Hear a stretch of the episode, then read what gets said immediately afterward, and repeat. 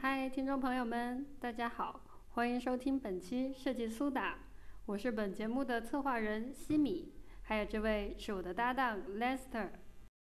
Hello，大家好，我是 Lanster。设计苏打是一档围绕设计话题展开的设计闲聊播客。我们的目标是让你在设计路上减少迷茫。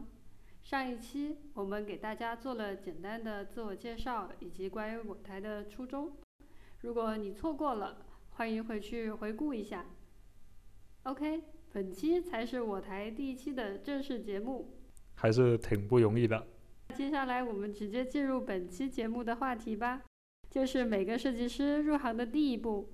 咱们先展开聊一聊关于实习生和应届毕业生的招聘经历吧。好的那就先聊聊作品集的那些事儿。，OK。那我们就进入今天的主题吧。嗯，这段时间我面了很多 HR 通过的简历，至少有五六十份了吧。推荐过来的同学应该算是今年暑期档的简历。哦，怎么样呢？我有一个很集中的感受，就是现在的简历趋近于模板化，基本十个里八个是一个框架的，用户体验地图、用户画像，对于作品里最终的设计方案或者说设计决策没什么关联，基本都是数据的堆砌，或者是不一定因为设计带来的数据提升，好像都往框架里填充的内容不一样，乍看起来头头是道。但是细看，百分之九十都不太经得起推敲的。那你觉得这是为什么呢？我对目前的情况有两个推测，一个是中国整个互联网行业发展至此，应届毕业生或者实习生求职门槛已经变高了，你必须涉及这些模板里的得分点来证明你是有基础的，被驯化过的，不像我们刚毕业那会儿，并不知道如果要求职 UI、UX 这类的设计工作，简历作品集要做成什么样子，其实没有那么多的参考。第二，学校里并没有开设这样的课，相关的设计专业或非设计专业的同学想比较平顺的找到工作，就通过去培训机构学习，当中得到的简历模板就照虎画猫，至少能唬唬人。对于这个现状，你是怎么看的呢？我基本赞同你的推测，但是从结果上看，我也不否定这些做法，因为我觉得吧，对于你说的这种简历模板化的这个现象，不完全是一个负面的事情。哦，你持有了不同观点，那你可以展开说说看。因为互联网从无到有到现在才二十多年吧，对一个行业的发展走向成熟来说，才刚刚开始。你想想，形象点说，这个行业还是个二十岁的年轻人，依然是充满活力的。更具体来讲，模板本身其实是经验主义的产物，也就是说，模板其实是实践出来的。通过有效验证的结果，而且都是成功经验的沉淀，要不然是不会形成模板流传，对吧？所以我觉得应该用辩证一点的角度去想想，这个现状是有它的两面性的。那我是不是可以把模板理解成模板本身就是一个经验的快速复制方式呢？我觉得是能这么去理解的。然后回到刚才你说的十有八个相似、非常模板化的问题，我比较倾向于要具体情况具体分析。至少有两种情况。首先，第一种是素材的搬运工，例如作品集直接套用那些网络上的模板，像手机模板的样机、一些渲染的素材，特别是那种屏幕倾斜的。作为面试官，我要看的是 UI 界面视觉的表现。说实话，这种立体倾斜真的对作品展示完全没有帮助。我认为一定要慎用，至少设计师得先问一下自己，如果用素材是否对我阐述设计方案有帮助，或者是否更清晰地表现出我想要的效果。如果没有，或者效果不明显，那么说实话，我觉得能不用就不用。我期望设计师要把精力放在作品本身上。我也有同感，毕竟作为面试官，是经常会收到很多简历的。其实也很容易发现你是不是用了素材，因为网上资源都是公开的，好的资源也很容易在圈内被发现。平时做设计练手可以用素材。但是作为作品集，我也不希望看到太多的素材图，而且我们招的是设计师呀，对于设计师的原创能力也是有一定要求的。当然了，原创是更容易展示设计师本人的性格特点的，这个肯定是一个加分项。对的，所以搬运素材一定要谨慎，最好是别用。然后模板化的第二种就是滥用框架。我这里说的框架就是那些项目的背景、市场分析、用户分析、用户体验地图、用户画像、数据分析等这些内容。对对对，这个很常见，你要展开的聊一下。首先，我不是在否定框架，框架肯定是一个好东西，但是我觉得设计师在用这些框架之前，要先反思一下。我为什么要用它？它对我的设计方案有什么帮助？比如我见过很多那些牛头不对马嘴的作品集，其实啊，就是互相不搭理，或者说很牵强。对于有经验的人，会一眼就能看得出来。真的不要低估面试官的水平。嗯，我觉得这还挺普遍的。用户分析和业务目标与最终的设计解决方案互相关联不上。对，我觉得对于想入行的设计同学们、朋友们来说，学会这些设计框架、流程、方法论是基是设计的基本功之一。但是学过真的不代表会用，滥用反而会暴露出你的弱点。所以还是需要多实践和锻炼。没有经历过几个真实的项目，或者没有老师傅来带，还是不太好上道的。那些一学就会的人毕竟是少数，我自己也经历过这个阶段。其实说白了，就算是你学了很多设计方法，但是你不一定就能做好一个设计方案。哎，话不能说死，也不排除有那些天赋异禀的，一学就会的，活学活用的同学。天赋异禀的肯定是有的，毕竟是少数。就跟我们学画画一样，对大部分人来说，嗯，比如你要画一个人物，没有受过培训的时候，就只能凭感觉，靠天分。而我们受过一些绘画系统教育的，我们就会有方法理论，有学术体系，就能够看得出来哪里有问题。比如说，我们会学解剖学、几何学这些科学的理论方法，以及各种风格表现和理念，像古典主义、浪漫主义、立体主义、解构主义等等。哎，你这个延展下去可能就太专业了，你再讲的通俗直白点呢？那我简单点来说吧，就是学过画画的同学应该都很熟悉，绘画不论是东方还是西方，古代还是现代，都不过是三种模式，分别是临摹、写生、创作。那我现在看来，其实临摹就是学习前人的经验。让我们先学会动手，站在巨人的肩膀上。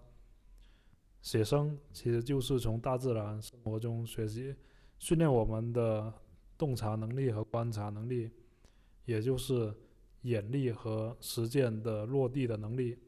最后就创作，创作其实就是个人思想、情感、概念的输出和转化，从而将个人的思路描述出来，让其他人感同身受，能够感悟和理解。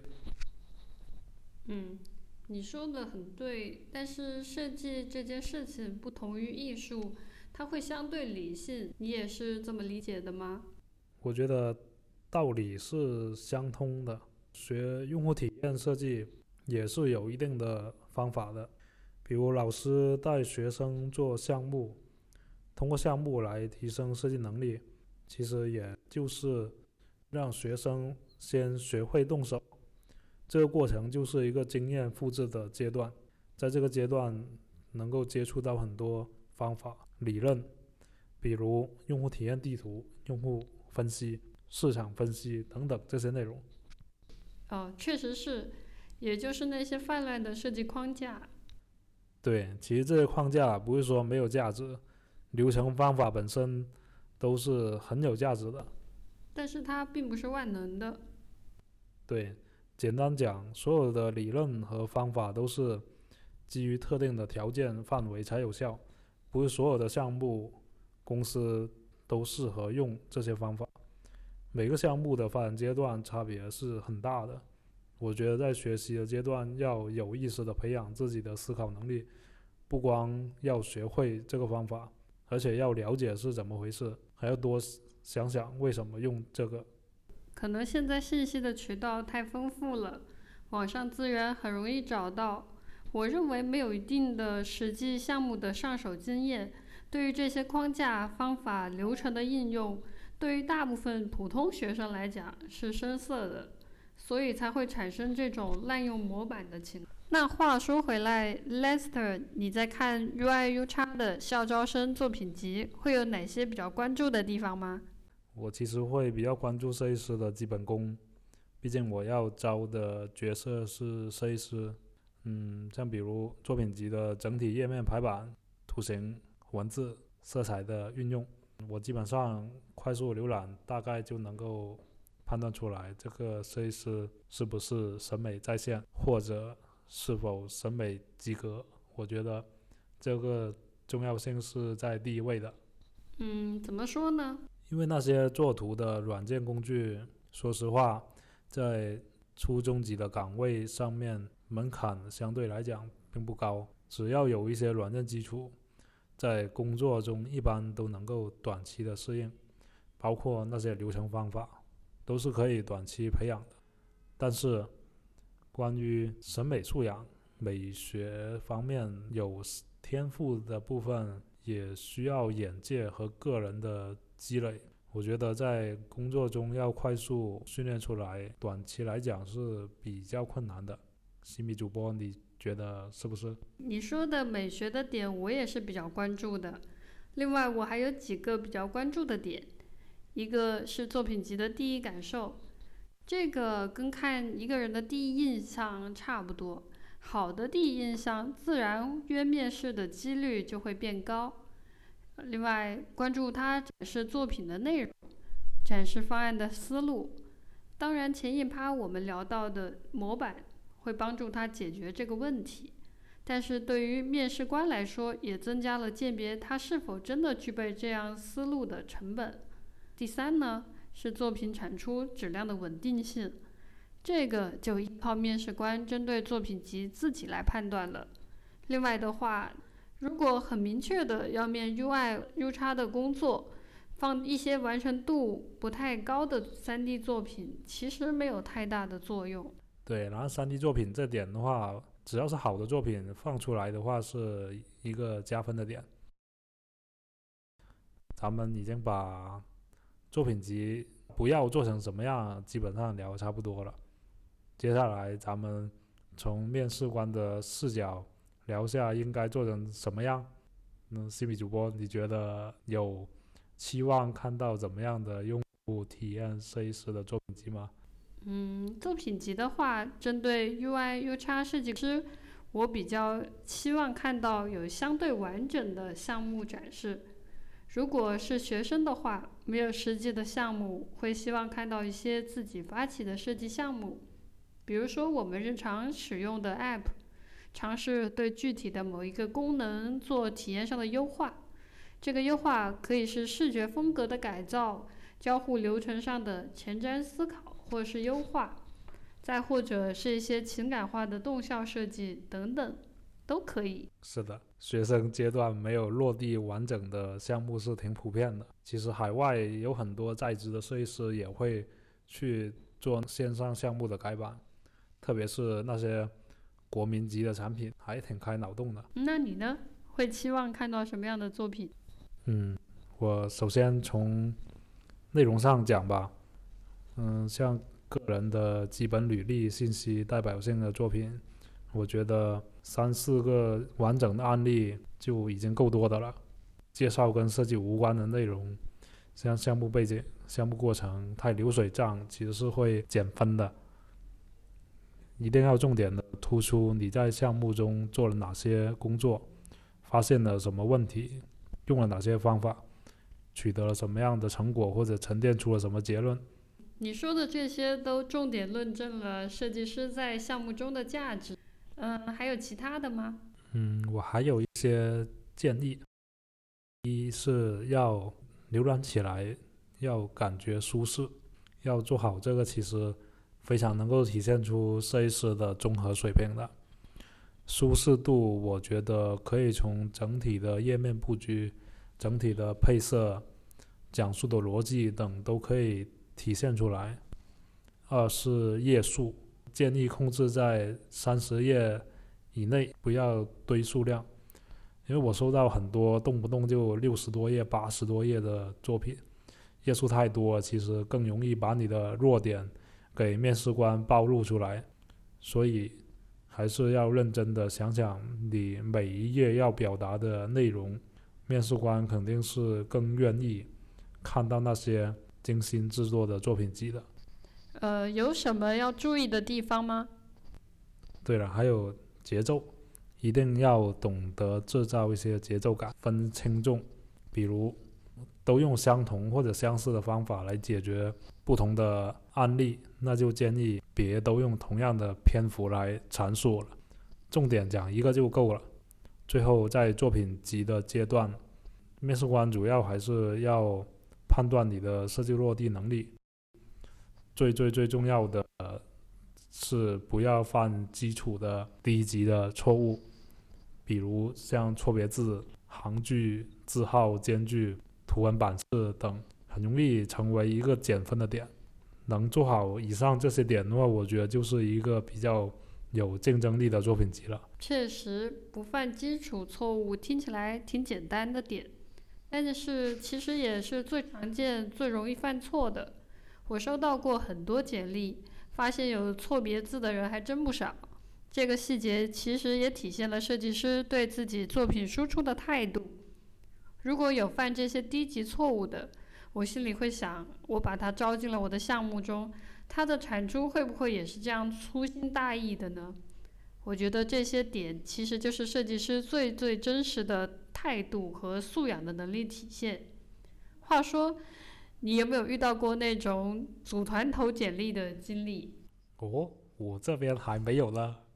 巧了，这次我就遇到了，我收到了前后有四五份简历。开篇都是用同一个项目，可以理解为一个小组作业统一包装、统一投放在了各自的简历里。这个项目单看的话呀，整体的完整度还可以，但是如果真要知道谁擅长什么，就还要进一步考察。其实这种简历我不太推荐这样的。又长见识了，我觉得只看作品的阶段的话。要识别团队成员的作品集的真假，确实还挺不容易的。不过在面试阶段，其实可以更准确的甄别出来，因为是不是你真的有思考过、亲自动手做过，在讲述的时候肯定能有自己的想法的。所以作为面试者，不要心存侥幸。嗯，聊了这么多，我认为设计师这个职业本身对美是有一定追求的，在工作中很多时候是在平衡功能和美感的角色。解决的是一个恰当的问题。基于这个总结，模板化的呈现其实并不是一个好的方式。而怎么样是一个好的方式呢？我认为基于项目，基于自己去呈现与表达，就是最好的一个作品集。总之吧，作品集就是设计师的名片。对自己做的东西，至少在作品集上，我觉得应该是代表设计师当下的一个最高的水平。自己对好看的标准有没有底线，或者说自己判断不出好看和难看，那很难让我有信心。候选人在一定的压力下的工作环境中输出的内容能符合工作的预期。至少我在这方面还有一些个人的偏好吧，或者这是我认为，嗯，这是一个及格的有潜力的设计师的基本要求。本期我们聊了面试官在看作品集阶段遇到的主要问题，分别是针对应届生简历模板化现象各自的观点，面试官不期望看到什么样的作品集。初中阶的用户体验设计师在制作作品集的思路建议，最后是一些设计作品集制作的注意事项。以上就是本期的全部内容，下期我们将会进入面试阶段，围绕设计面试中的常见问题展开聊一聊，当然也会有一些面试中的趣事分享，敬请期待哦。如果你对我们的节目话题感兴趣，或者有疑问，也欢迎给我们发送邮件反馈，我们的邮箱地址是设计苏打的英文，designsoda at 幺六三点 com，下期再见。